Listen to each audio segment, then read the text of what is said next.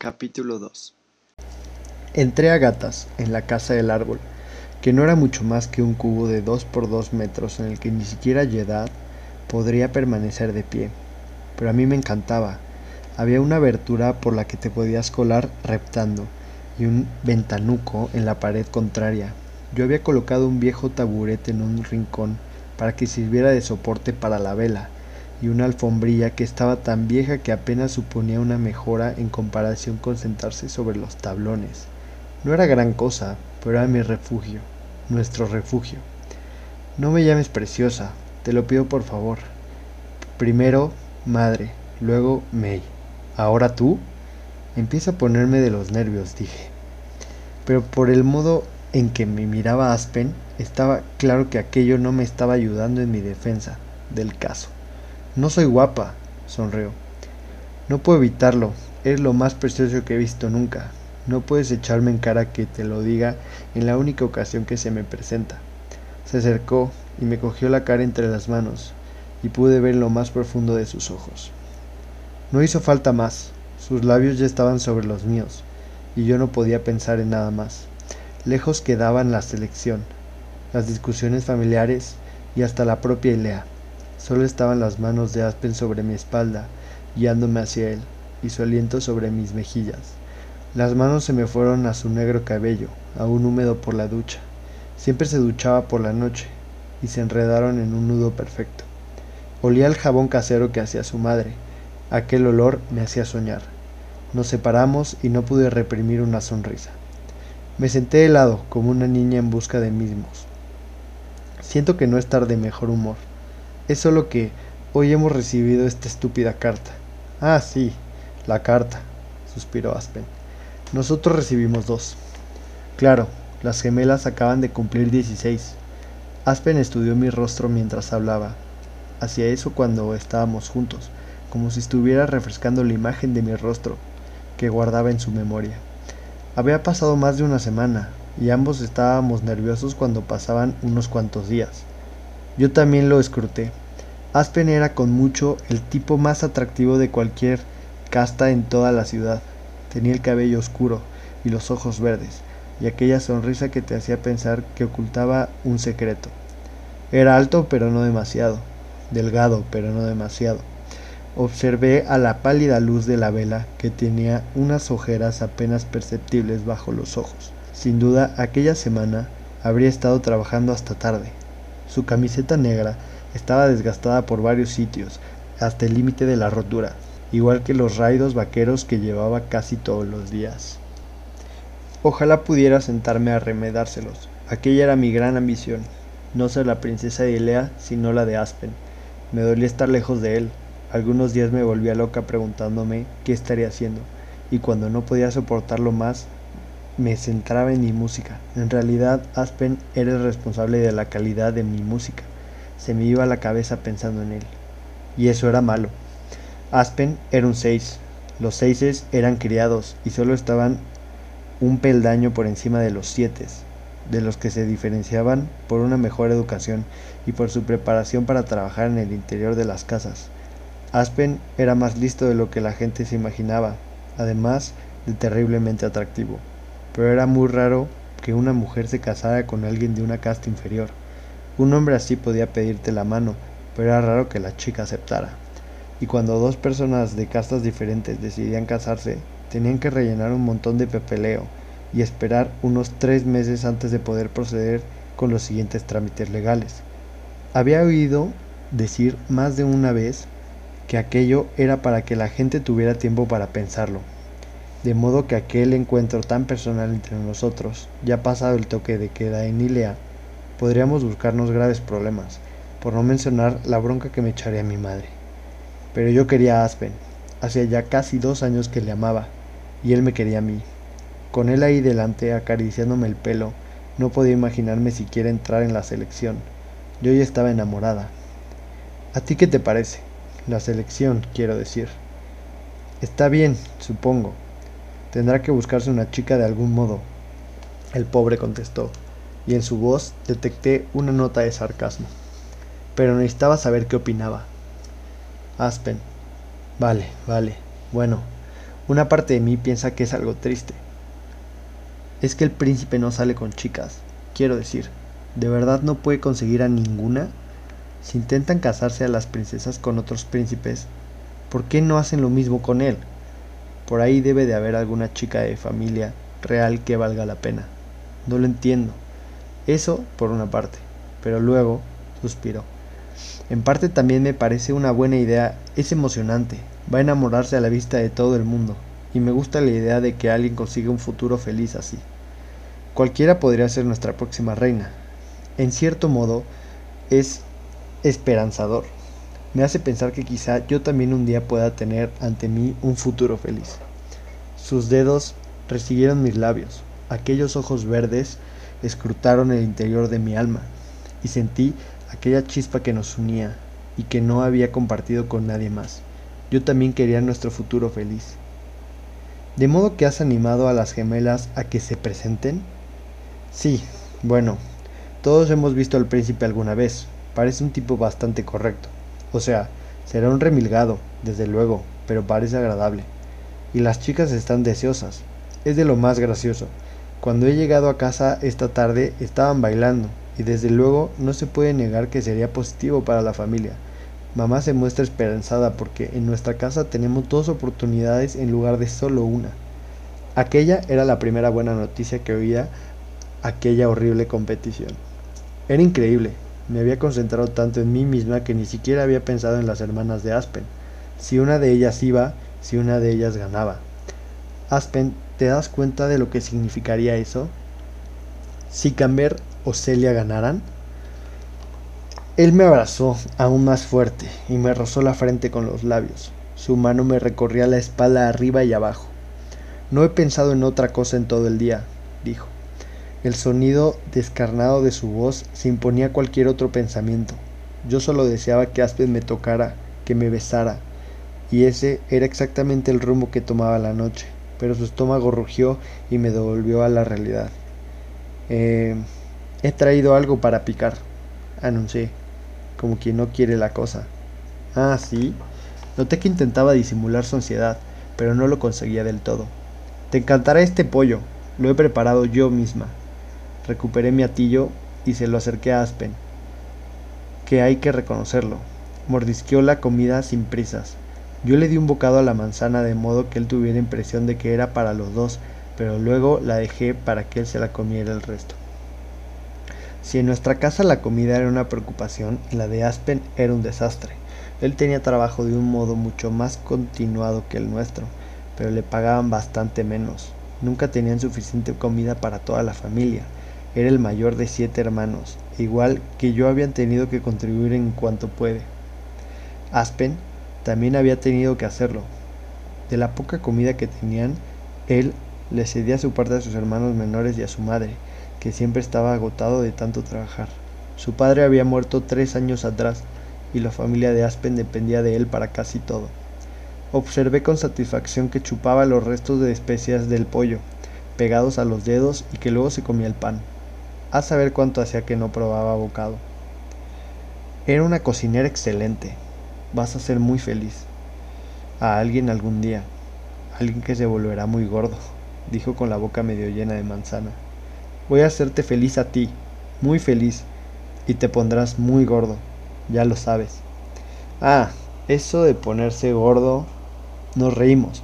Me contó lo que había hecho desde la última vez que nos habíamos visto. Había estado con trabajos de oficina para una de las fábricas, algo que iba a durar toda la semana siguiente. Su madre por fin había conseguido trabajo estable limpiando las casas de algunos doces de nuestra zona. Las gemelas estaban tristes porque su madre las había obligado a dejar las clases de teatro, a las que asistían después del colegio, para que pudieran trabajar más. Voy a ver si puedo conseguir algo de trabajo los domingos, para ganar un poco más de dinero. Odio que tengan que dejar algo que les gusta tanto dijo, y lo hizo con un tono de esperanza en la voz, como si realmente pudiera hacerlo. Aspen Ledger, no te atrevas a hacerlo. Ya trabajas demasiado. Venga, Mer, me susurró al oído, y aquello me produjo un escalofrío. Ya sabes cómo son Camber y Celia. Necesitan estar rodeadas de gente. No pueden estar encerradas limpiando y escribiendo todo el rato. No son así por naturaleza. Pero no es justo que esperen que tú lo hagas todo, Aspen. Sé lo que sientes por tus hermanas, pero tienes que cuidarte. Si de verdad las quieres, tendrás que cuidar mejor a las personas de las que dependen. No te preocupes, Mer. Creo que hay buenas perspectivas en el horizonte. No estaré haciéndolo eternamente. Pero sí que lo haría, pues su familia siempre necesitaría dinero. Aspen, sé que podrías hacerlo, pero no eres un superhéroe. No puedes pretender ser capaz de proporcionarles todo a todas las personas a las que quieres. Es que no puedes hacerlo todo. Nos quedamos un momento en silencio. Yo esperaba que hubiera interesado mis palabras, consciente de que si no bajaba el ritmo acabaría agotado. Que un 6, un 7 o un 8 muriera de agotamiento no sería nada bueno. Aquello no podría soportarlo. Me apreté aún más contra su pecho, intentando borrar aquella imagen de mi cabeza. América, sí. ¿Vas a participar en la selección? No, por supuesto que no. No quiero que nadie piense que me pudiera plantear ni siquiera casarme con un extraño. Yo te quiero a ti, contesté con vehemencia. ¿Quieres ser una seis? ¿Vivir eternamente con hambre? ¿Con preocupaciones? preguntó. Detectaba el dolor en su voz, pero también la pregunta de fondo. Si tuviera que escoger entre dormir en un palacio con servicio o en un piso de tres habitaciones con toda la familia de Aspen, ¿con qué me quedaría? Aspen, saldremos adelante. Somos listos, estaremos bien, respondí deseando de verdad que sí fuera. Sabes que no va a ser así, Mer. Yo tendré que seguir manteniendo a mi familia. No soy de los que abandonan a la gente, dijo, y yo me agité ligeramente entre sus brazos. Y si tuviéramos hijos, cuando tengamos hijos, y tendremos que tener cuidado con eso. ¿Quién dice que debemos de tener más de dos? Tú sabes que eso no es algo que podamos controlar, replicó, y observé la rabia que se acumulaba en su voz. No podía culparlo. Si tenías suficiente dinero disponías de medios para planificar familias. Pero si eras un cuatro o de una casta inferior, te dejaban que te las apañaras por tu cuenta. Aquello había sido por lo que más habíamos discutido durante los últimos seis meses, cuando habíamos empezado a buscar en serio un modo de estar juntos. Los niños eran un riesgo. Cuantas más tenías, más había para trabajar, pero también más bocas hambrientas que alimentar. Volvimos a quedarnos en silencio, sin saber muy bien qué decir. Aspen era una persona apasionada, solía dejarse llevar un poco cuando discutía. Había ido aprendiendo a controlarse antes de llegar al punto de enfadarse, y yo sabía que eso era precisamente lo que estaba haciendo en aquel momento. No quería que se preocupara, ni que se enfadara. De verdad, pensaba que podríamos arreglárnoslas. Si planeábamos bien todo lo que podríamos controlar, podríamos soportar todo lo demás. Quizá fuera demasiado optimista, o tal vez estuviera demasiado enamorada, pero realmente creía que Aspen y yo podríamos lograr cualquier cosa que deseáramos con fuerza. Creo que deberíamos hacerlo, dijo él de pronto. ¿Hacer qué? Participar en la selección. Creo que deberías hacerlo. Me lo quedé mirando fijamente. ¿Has perdido la cabeza? Mer, escúchame, respondió con la boca junto a mi oreja. No era justo, sabía que eso me distraía.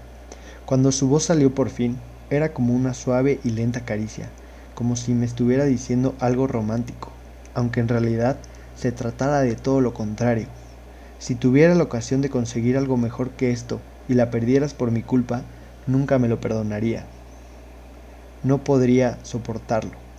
Solté un soplido airado. Esto es ridículo. Piensa en los miles de chicas que participarán, ni siquiera me escogerán. Si estás tan segura de que no te escogerán, ¿cuál es el problema? Ahora sus manos me flotaban los brazos arriba y abajo. No podía discutir cuando me hacía aquello.